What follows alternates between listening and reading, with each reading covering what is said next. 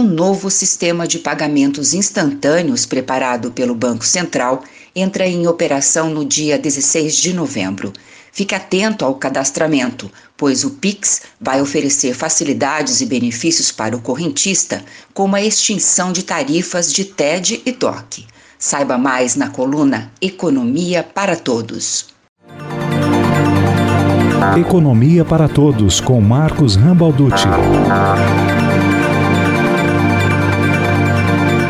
Olá, meus caros. Na coluna passada falei sobre a possibilidade de estarmos vivenciando um processo de disrupção em termos de meios de pagamento com a implantação do Pix, esse sistema de pagamentos instantâneo que pode, na minha opinião, levar à extinção do dinheiro como o conhecemos. Hoje volto a essa temática a pedido de Marcos Stavski, da Amália Kerst, da nossa jornalista Valéria Gianni e da Glena Martins, para explorar um pouco mais do que é essa ferramenta de pagamentos chamada Pix que foi desenvolvida e é operada pelo Banco Central do Brasil.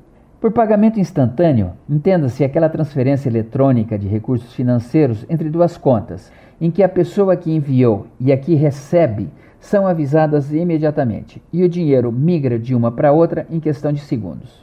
Esse procedimento já está disponível para o correntista brasileiro desde 2002, quando foi implantada a transferência eletrônica disponível, a chamada TED que permite, via Internet Banking, realizar transferências de segunda a sexta, entre as 6h30 da manhã e 17 horas, a um custo médio de R$ 8,00 por operação. Lembrando também que a gente tem o DOC, o documento de crédito, mas essa não é uma transferência instantânea, porque só vai entrar na conta do creditado no dia seguinte da operação e custa o mesmo que uma TED. Então qual é a novidade? Bom, o Pix traz uma série de vantagens em relação à TED a começar pela gratuidade para pessoas físicas e microempreendedores individuais. Também vai operar 24 horas por dia, todos os dias da semana, inclusive feriados, e dispõe de uma forma muito mais simples de realizar a operação, que pode ser feita pelo seu celular a partir de uma chave virtual. É interessante observar que mais de 50 países já adotam ou estão em vias de adotar sistemas semelhantes ao Pix. A Índia, por exemplo, conta com transferências por celular desde 2016 por um aplicativo chamado Aadhaar. Já na China são dois sistemas privados, o Alipay e o WeChat Pay. O Chile foi o primeiro país aqui da América Latina a adotar um sistema de pagamentos nesses moldes, mas é no México que essa solução mais se parece com essa aqui adotada no Brasil. Lá é chamada COD e permite então as transferências instantâneas usando o celular. Se você gostou dessa ferramenta e quer utilizá-la, você pode fazer sua adesão acessando a homepage do seu banco e cadastrando uma chave Pix, que pode ser o número do seu celular, o número do seu CPF, um e-mail ou ainda a possibilidade de você gerar chaves aleatórias para quem não quer passar os dados pessoais para os outros. É, as pessoas físicas vão poder registrar até 5 chaves Pix por conta enquanto pessoas jurídicas até 20 chaves. Muitos acham que utilizar CPF ou endereço de e-mail é arriscado, uma vez que esses dados são facilmente localizados, inclusive disponíveis na internet. No entanto, essa chave funciona somente como um apelido para sua conta, para facilitar a identificação no momento que alguém realiza uma transferência para você. Então a chave não permite o acesso à sua conta, mas sim unicamente localizar sua conta para efeito de crédito, ok? Então, se você vai fazer uma transferência ou pagar por uma compra, basta abrir o AP de seu banco no celular, selecionar a opção Pix, que deverá estar junto ali com as opções de TED e DOC. Pode fazer a leitura do QR Code, aquele desenho de código de barra em formato quadrado, com o próprio celular, ou então inserir uma das chaves Pix do recebedor desse valor que você está transferindo. Confirmar a operação e pronto, o dinheiro foi transferido. Então a minha pergunta, para que você vai querer andar com dinheiro ou cartão de débito se todos aceitarem o Pix? E a ideia é justamente essa, que você possa pagar entrada de cinema, passagem de ônibus, cafezinho, tudo por esse sistema. Isso reduz significativamente os custos para quem vende. Só para a gente ter uma ideia, o valor cobrado do comerciante por cada venda no cartão de débito varia entre 2% e 3%. Isso significa que numa venda de 300 reais, o comerciante já perdeu R$ 9,00. E não esqueça, esses R$ 9,00 são pagos por você, comprador.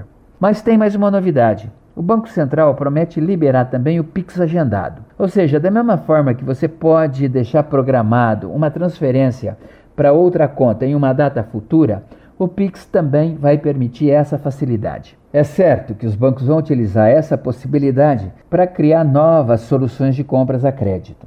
Por exemplo, vão te dar um limite de Pix agendado de 5 mil reais e você estabelece uma data para que todas as suas transferências ocorram em um único dia de cada mês. No momento que você vai fazer uma compra, informa a quantidade de parcelas com que quer pagar a compra e automaticamente o sistema agenda cada parcela para as datas dos meses seguintes. Pronto, essa funcionalidade é a mesma do cartão de crédito. Isso daqui é um exemplo, não está ainda em operação essa solução. Só que veja, para pagamentos de acordo com a operadora, o comerciante tem que pagar entre 3% e 12%. Na pior situação, em uma venda de 300 reais, o comerciante já sai perdendo 36 reais. Se o cartão de crédito vai acabar, eu ainda não sei, mas certamente ele vai ter que reduzir suas taxas para se manter competitivo.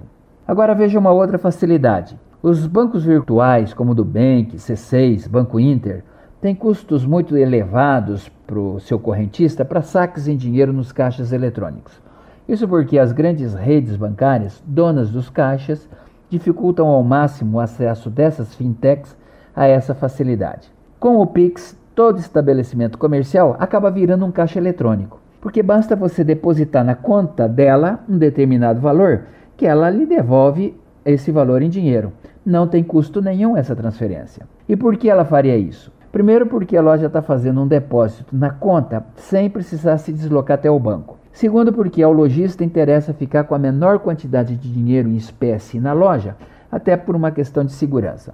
E terceiro, porque é uma forma de atrair o cliente para sua loja. Então, claro, todos ganham. A partir do dia 16 de novembro, essa facilidade do Pix estará disponível para todos que tiverem feito o cadastro de suas chaves. Acredito que essa ferramenta permitirá uma diversidade de novos produtos e redução significativa nos custos de transações. Pensa nisso. Te vejo na próxima coluna e até lá, se cuida. Economia para Todos. Essa coluna é uma parceria entre o jornalismo da UEL-FM e o Núcleo de Pesquisas Econômicas Aplicadas da Universidade Tecnológica Federal do Paraná. Marcos Rambalducci é economista e professor da UTF-PR. Contatos com esta coluna pelo Instagram, arroba Marcos Rambalducci. Valéria Giani para a Revista do Meio Dia.